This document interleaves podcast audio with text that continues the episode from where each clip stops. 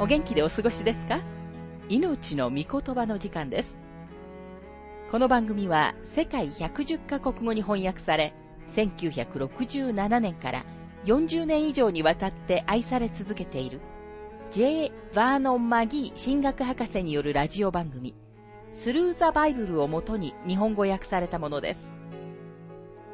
旧新約聖書66巻の学びからダニエル書の学びを続けてお送りしております。今日の聖書の箇所は、ダニエル書3章21節から30節と、4章1節から3節です。お話は、ラジオ牧師、福田博之さんです。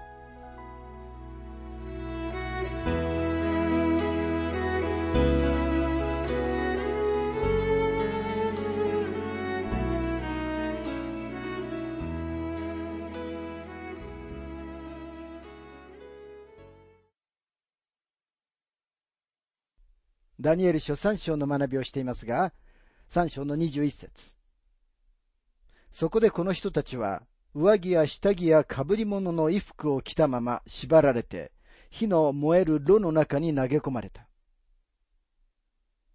言い換えれば彼らは燃え盛る炉への旅をするのに清掃していたということです。22節から23節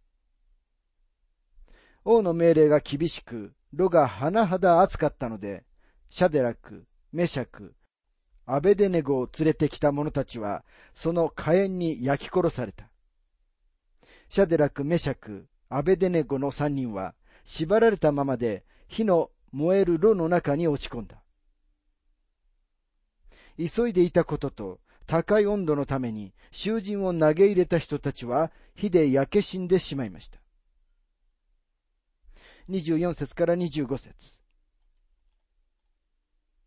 その時ネブカデネザル王は驚き、急いで立ち上がり、その顧問たちに尋ねていった。私たちは三人の者を縛って火の中に投げ込んだのではなかったか。彼らは王に答えていった。王様その通りでございます。すると王は言った。だが私には火の中を縄を解かれて歩いている四人の者が見える。しかも彼らは何の害も受けていない。第四の者の姿は神々の子のようだ。この炉は明らかに口の開いた炉で、彼らが一瞬で死ぬと思っていたネブカデネザルは、彼らが生きており、火の中を歩き回っていることに驚きました。この箇所について、マギー博士は次のように述べています。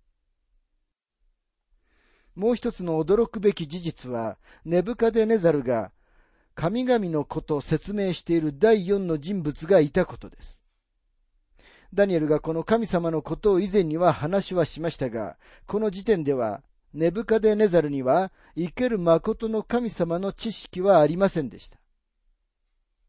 霊的な直感を持ってはいなかったので、ネブカデネザルはただこの方の奇跡的な技を証しすることしかできませんでした。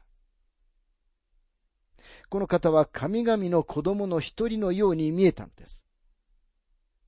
私は、この第四の人物は神様の御子、受肉される前のキリストであると確かに信じています。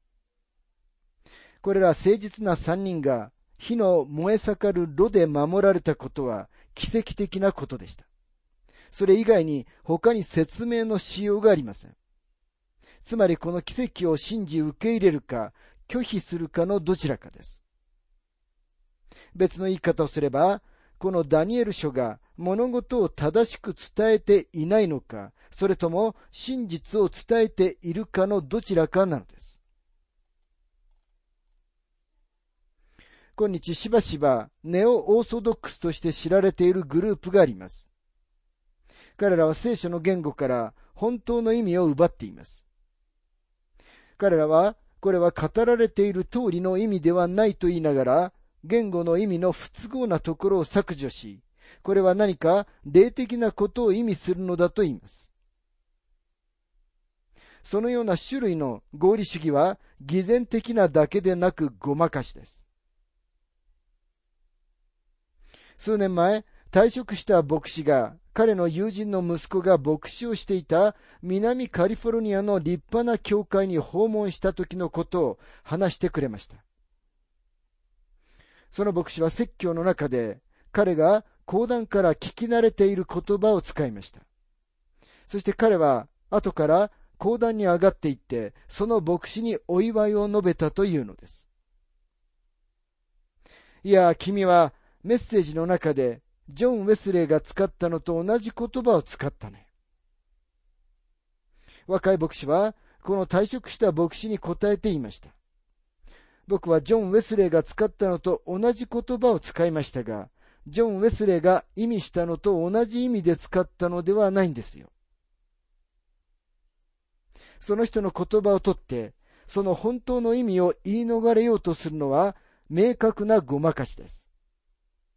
私が言いたいのは、聖書の中には、そのような人たちが、言語の意味を都合のいいように解釈し、言い逃れしようと努力してきた多くの奇跡があるということです。例えばイエス様は水の上を歩かなかった。主は岸を歩いておられたが、弟子たちは主が水の上を歩いておられると思ったとか、やもめの息子は本当に死んだのではなかった。彼はただこの息子が死んだと思っただけで、イエス様はただ彼を起こしたのだとか言うのです。そのような種類の曖昧な言葉はごまかしであり、偽善的です。つまりあなたがこの奇跡を信じるか、信じないかのどちらかしかないのです。奇跡が起きなければ、火の燃え盛る炉に投げ込まれて完全に燃え尽きてしまうことのない人間などいるわけがありません。私は奇跡が起こったことを信じますし、その第四の人物が他でもない主イエス・キリストであったと信じています。この章に記録されている出来事は歴史的な出来事ですが、これはまた同時に大観難時代に関する漠然とした予言的な描写であることにも注目しなければなりません。火の燃え盛る炉は、大観難時代に起こる苦しみを示しています。また、ネブカデネザルは、海の獣、反キリスト、最後の偉大なこの世の支配者を示しています。そしてこの黄金の像は、主イエスがお話になった荒らす憎むべきものを表しています。この三人のヘブル人の若者たちは、大観難時代の間に奇跡的に守られる残りの者たちを表しています。とても興味深いことには、この章には、ダニエルのことが全く言及されていません。彼はそこにはいなかったのです。明らかにダニエルは最高裁判所の裁判官としてだけでなく、王国の内閣総理大臣としても機能していました。彼は王国の仕事で帝国のどこかの地域にいたのです。ですから彼は大観難時代の前に取り去られるあがなわれた者たちの姿です。炉の中の4人目の人物を見て私たちは主イエスが彼らと共にそこにおられたことがわかります。主は大観難時代にご自分の者たちがその期間の試練を通るときにも彼らと共におられます。あなたが今日試練を通るときにも主はあなたと共にいてくださるのです。主は次のように言われました。ヨハネ16章の33節私がこれらのことをあなた方に話したのは、あなた方が私にあって平安を持つためです。あなた方は世にあっては困難があります。しかし勇敢でありなさい。私はすでに世に勝ったのです。また次のようにも言われました。また28章の20節見よ私は世の終わりまでいつもあなた方と共にいます。主はご自分の者たちから離れたり、彼らを見捨てたりすることは決してないと約束しておられますと、マギー博士は述べています。ダニエル書3章の26節から27節それからネブカデネザルは火の燃える炉の口に近づいていった。シャデラク、メシャク、アベデネゴ、意図高き神のしもべたち、すぐ出てきなさい。そこでシャデラク、メシャク、アベデネゴは火の中から出てきた。大衆、長官、総督、王の顧問たちが集まり、この人たちを見たが、火は彼らの体には効き目がなく、その頭の毛も焦げず、上着も以前と変わらず、火の匂いもしなかった。ネブカデネザルは、この三人が、意図高き神のしもべたちであることを認めます。この時彼は、ほんの少し神様の知識に近づいてきているのだと思います。彼らは髪の毛も焦げず、上着に煙の匂いもしませんでした。これは明確な奇跡以外の何者でもありませんでした。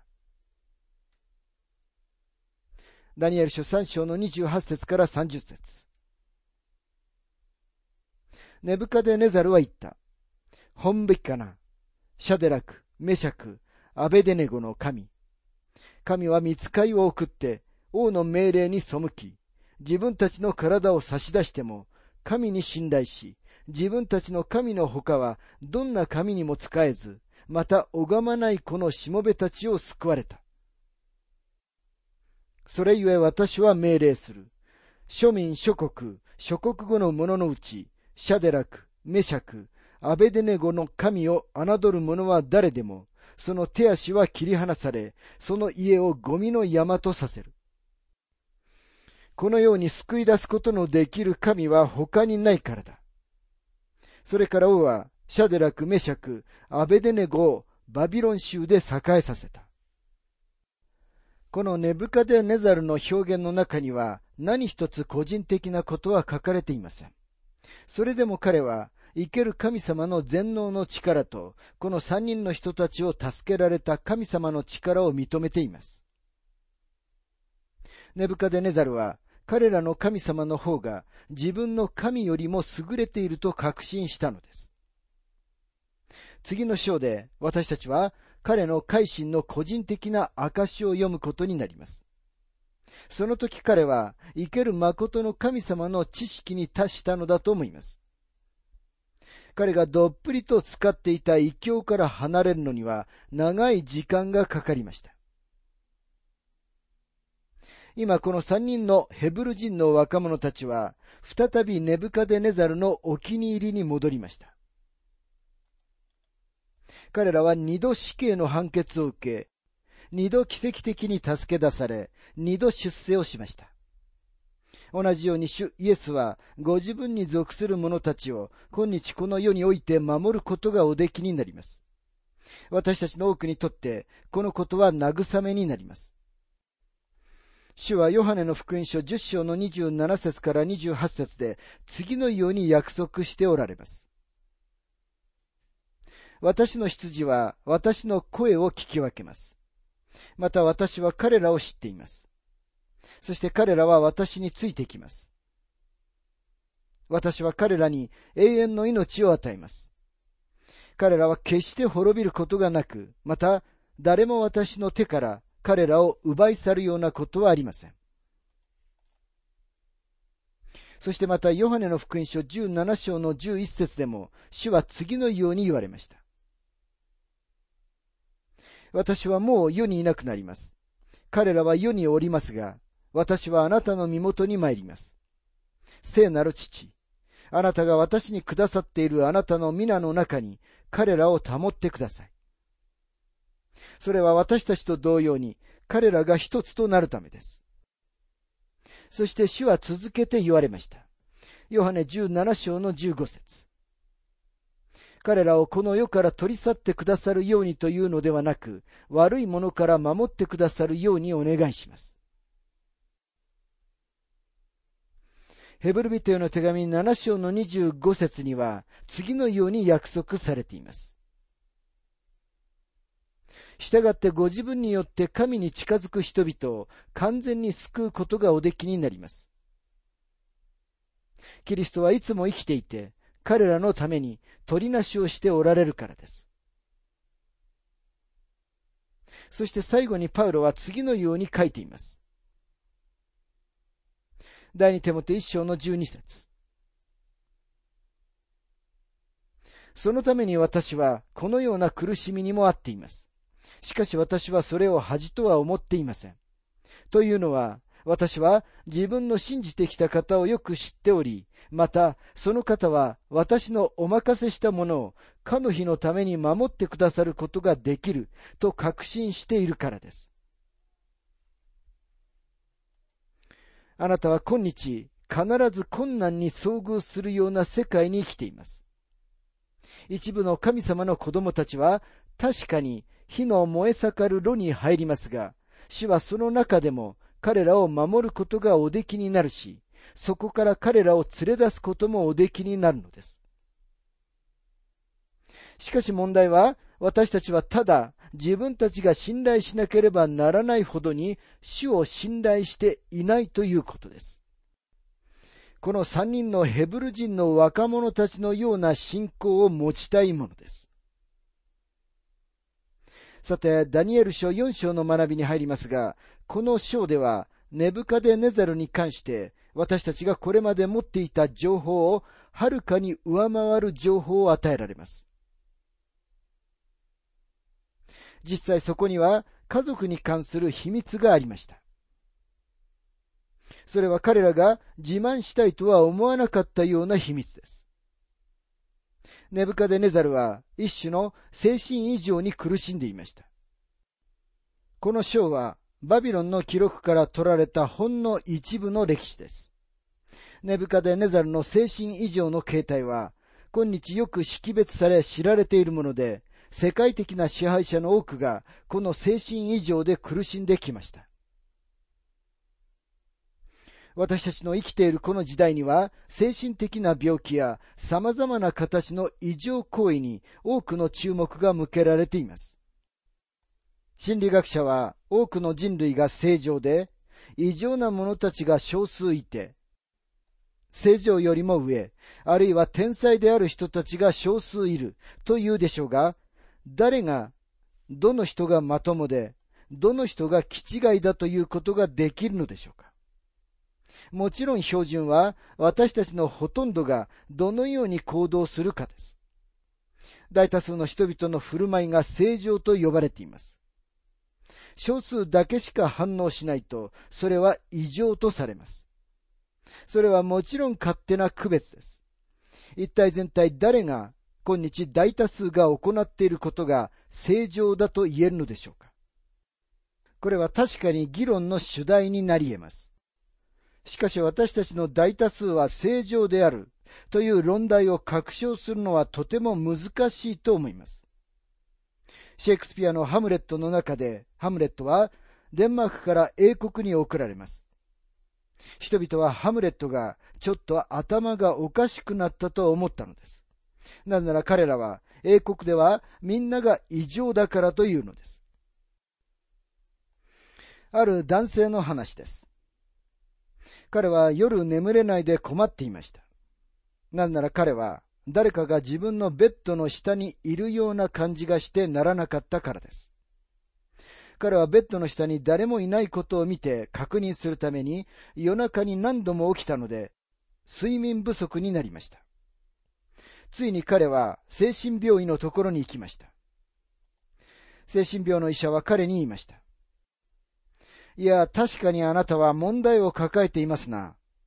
あなたを正常に戻すのは難しいでしょうが、でも、できると思いますよ。10回通ってください。1回のセッションで2500円になりますよ。よく考えて後から連絡すると言って彼は精神病院と別れました。ところが彼がこの病院に戻ってくることはありませんでした。数週間後に、その精神病の医者がこの男性に道で会い、なぜ戻ってこなかったのかと尋ねました。この人は、大工をしている自分の友人の助けで癒されたのだと言いました。彼は自分の友人にこの問題のことを話しました。すると大工さんは自分が彼を直してあげると言ったのです。その大工さんは、ノコギリを持って彼の家に来て、ただ単にベッドの足を切り取ったのでした。もうあいつは僕のベッドの下に入ることができないんですよ。おそらく私たちの多くは何らかの異常さに苦しんでいるでしょうが、このネブカデネザルは本当に問題を抱えていました。ダニエル書4章の一節。ネブカデネザル王が全土に住むすべての庶民、諸国、諸国語の者たちに書き送る。あなた方に平安が豊かにあるように。意図高き神が私に行われた印と奇跡とを知らせることは私の喜びとするところである。その印のなんと偉大なことよ。その奇跡のなんと力強いことよ。その国は永遠にわたる国。その主権は世々限りなく続く。これはネブカデネザルの素晴らしい証です。この人物の信仰の成長を示しています。ダニエル書3章の29節で、彼は法令を出し、自分の確信を次のように表現しています。3章の29節それゆえ私は命令する。庶民、諸国、諸国語の者のうち、シャデラク、メシャク、アベデネゴの神を侮る者は誰でも、その手足は切り離され、その家をゴミの山とさせる。このように救い出すことのできる神は他にいないからだ。4章では彼は個人的な証しをしています。3章では法令でした。4章には彼の決心が書かれています。3章では確信でした。4章では改心です。時間の流れから言えば、この証はこの章の最後になければなりません。なぜならこの証は、ここに記録されている彼自身の経験の中から出てきたものだからです。ネブカデネザルは、平安のメッセージを彼の王国のすべての庶民、諸国、諸国語の者たちに送ります。しかし彼は、諸国の間の平和のことを言っているのではありません。そのような平和は、すでに彼の軍隊の力で達成し、彼の優れた権力で実施していました。むしろ彼はここでは心の平安のことを話しているのです。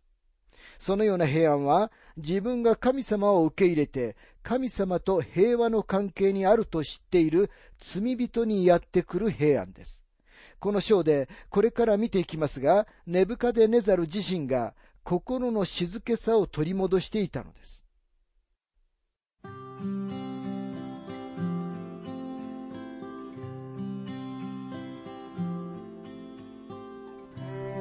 命の御言葉お楽しみいただけましたでしょうか？今回は、炉の中の3人のヘブル人というテーマで、ダニエル書3章21節から30節と4章1節から3節をお届けしました。お話はラジオ牧師福田博之さんでした。なお、番組ではあなたからのご意見、ご感想、また聖書に関するご質問をお待ちしております。お便りの宛先は、郵便番号592-8345大阪府堺市浜寺昭和町4-462浜寺聖書協会命の御言葉の係。メールアドレスは全部小文字で ttb.hbc.gmail.com または浜寺 at 浜寺バイブル .jp hamaderabible.jp です。どうぞお気軽にお便りをお寄せください。それでは次回までごきげんよう。